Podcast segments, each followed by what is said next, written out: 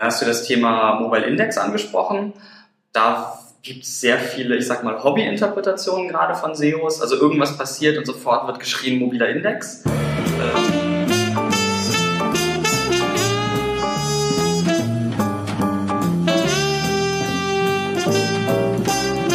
Ja, Malte, jetzt haben wir ja die Ranking-Faktoren besprochen. Da kam auch schon mal das Thema Mobile zur Sprache, was natürlich ähm, Mobile Index, Mobile Only Index, ja oder nein, da scheiden sich ja auch die Geister. Ähm, was ist da dein Eindruck von deinem Genau. Meinung zu? Also für die Ranking-Faktoren, mobil hat natürlich andere Ranking-Faktoren als Desktop. Das ist ja ganz klar. Du hast kürzere Texte, wenn Listenelemente da sind, haben sie weniger, hast du weniger Listeneinträge, ähm, du hast eine größere Schriftart und das ist auch die einzige Sache, die bei Mobile größer ist. Ansonsten alles Mhm. immer weniger, weniger, weniger.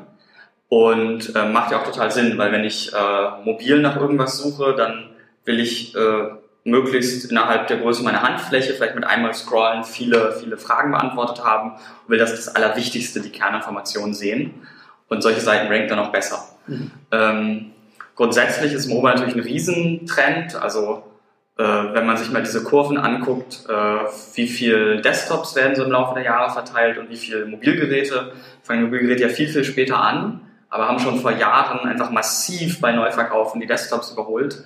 Ähm, Gerade in, in Asien und Afrika gibt's äh, ja Länder, wo Desktop-Computer nie so richtig verbreitet waren, weil ähm, die, die Festnetztelefonanschlüsse, damit auch die Internetanschlüsse gefehlt haben. Mhm. Und da gibt's halt nur Mobile. Also da ist dann ja auch gar nicht mehr unbedingt Suchmaschinenmarketing der größte Kanal, sondern äh, Social Media. Oder es gibt ja auch Leute, da gibt es so eine spannende Umfrage, benutzen sie täglich Facebook und nutzen täglich das Internet? Und es ist herausgekommen, dass ich glaube Indonesien oder so benutzen mehr Leute täglich Facebook als das Internet, Mhm. weil für die diese, in dem Fall eben diese Facebook-Welt äh, gar nicht Teil des Internets ist, weil die haben das nie kennengelernt mit, ich gebe in einen Browser verschiedene Websites Mit ein. Facebook. Genau, ein. sondern das ist halt eine App auf dem Handy, das ist, das ist was ganz anderes als das Internet. Mhm. Und ähm, jetzt habe ich natürlich komplett den Faden verloren. ähm, also mobil ist eben wichtig, ne? sind wir uns ja alle einig. Und ähm, dann hast du das Thema Mobile Index angesprochen. Da gibt es sehr viele, ich sag mal, Hobby-Interpretationen gerade von SEOs. Also irgendwas passiert und sofort wird geschrien mobiler Index. Äh, auch vor einem halben Jahr schon, als Google dann zurückrudern musste, ja, der kommt jetzt gar nicht so, der mobile Index und dauert noch und pipapo. Und wenn man drüber nachdenkt, ist es ja auch sehr schwierig, jetzt den Desktop-Index durch den mobilen Index zu ersetzen, weil ich hatte ja gerade schon angesprochen, du hast ja teilweise auf mobilen Geräten weniger Inhalt. Mhm. Ähm, oder Auch weniger Links, weil das Layout, Navigation ganz anders aussieht. viel, viel, viel weniger und denkt vor allen Dingen mal an komplexe Websites wie äh, ein Amazon oder ein Netflix, was ja relativ weit weg ist von diesem klassischen, ich habe Links und Text, sondern da Mhm. gibt's ja, geht's um Interaktion, da die Bewertungselemente, ähm, auf einmal starten da Videos, in denen kann ich dann aber teilweise auch klicken. Mhm. Ähm, das muss man mobil ja ganz anders äh, ja, abdecken als äh, am, am Desktop. Und umgekehrt habe ich mobil aber ja auch Sachen, die ich am Desktop gar nicht haben kann. Also äh, zum Beispiel jedes mobile Endgerät, das ich kenne, oder fast jedes hat eine Kamera. Mittlerweile haben alle sogar zwei Kameras.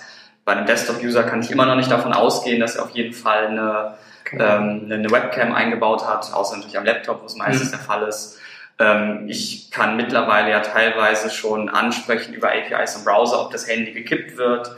Ähm, ich habe diesen Switch zwischen Landscape Mode und äh, Hochkant, Mhm. den ich am Desktop auch nicht habe. Also man kann auch viele Sachen am Handy machen, die man Die am Desktop Ortsinformationen sind viel. genau Ortsinformationen, die man am Desktop gar nicht machen kann.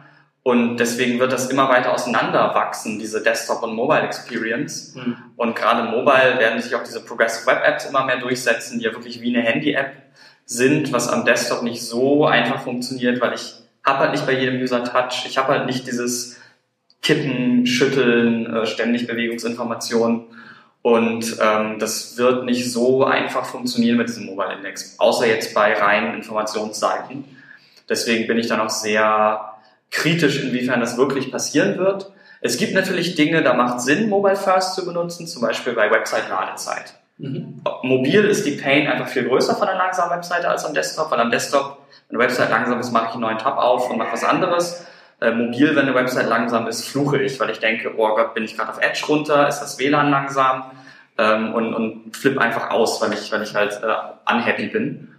Und äh, deswegen macht es ja zum Beispiel Sinn für eine PageSpeed-Bewertung durch Google, dass sie da die mobile Seite benehmen. Ob dass sie nur den Inhalt der mobilen Seite nehmen, finde ich sehr schwierig.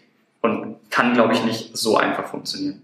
Okay, also bist du auch eher, gehst du auch eher davon aus, dass es so eine zwei Welten, zwei Index-Welten geben wird?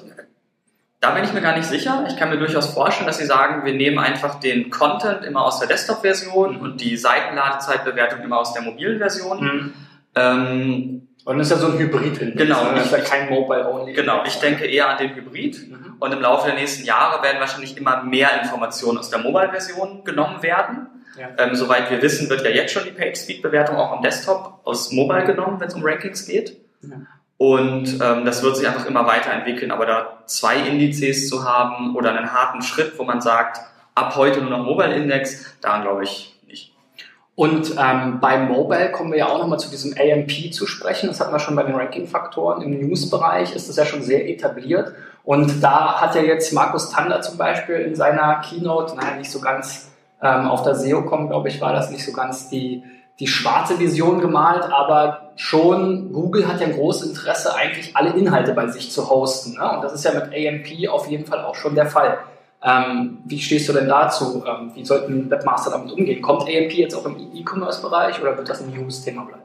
Also AMP kommt auf jeden Fall in anderen Bereichen. Ähm, ich glaube, das ist schon ein Jahr her. Da ist Google einige Kunden in den USA von uns angegangen, hat die auch wirklich im Büro besucht mit vier, fünf Mitarbeitern, hat gesprochen über damals AMP für Videogalerien und sowas. Mhm. Ähm, aktuell weiß ich, dass sie bei vielen großen E-Commerce-Anbietern sowohl in den USA als auch Deutschland hinterher sind und eben sagen, hey, AMP für Produktseiten ist voll gut.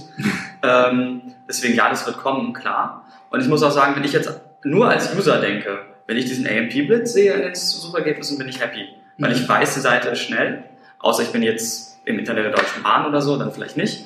Ähm, aber dann, auch dann ist sie ja schneller. Schneller, ja, aber dann geht ja manchmal gar nichts, wenn ja. der IC durch den Tunnel fährt.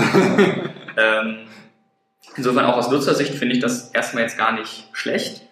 Ähm, und AMP war ja einfach auch notwendig, als äh, Facebook dann angefangen hat, irgendwelchen News-Publisher zu bitten, hey, wir hosten euren Content und der ist dann direkt aus Facebook erreichbar und mhm. ähm, da musste Google ja irgendwie gegensteuern, klar, kann man ja verstehen.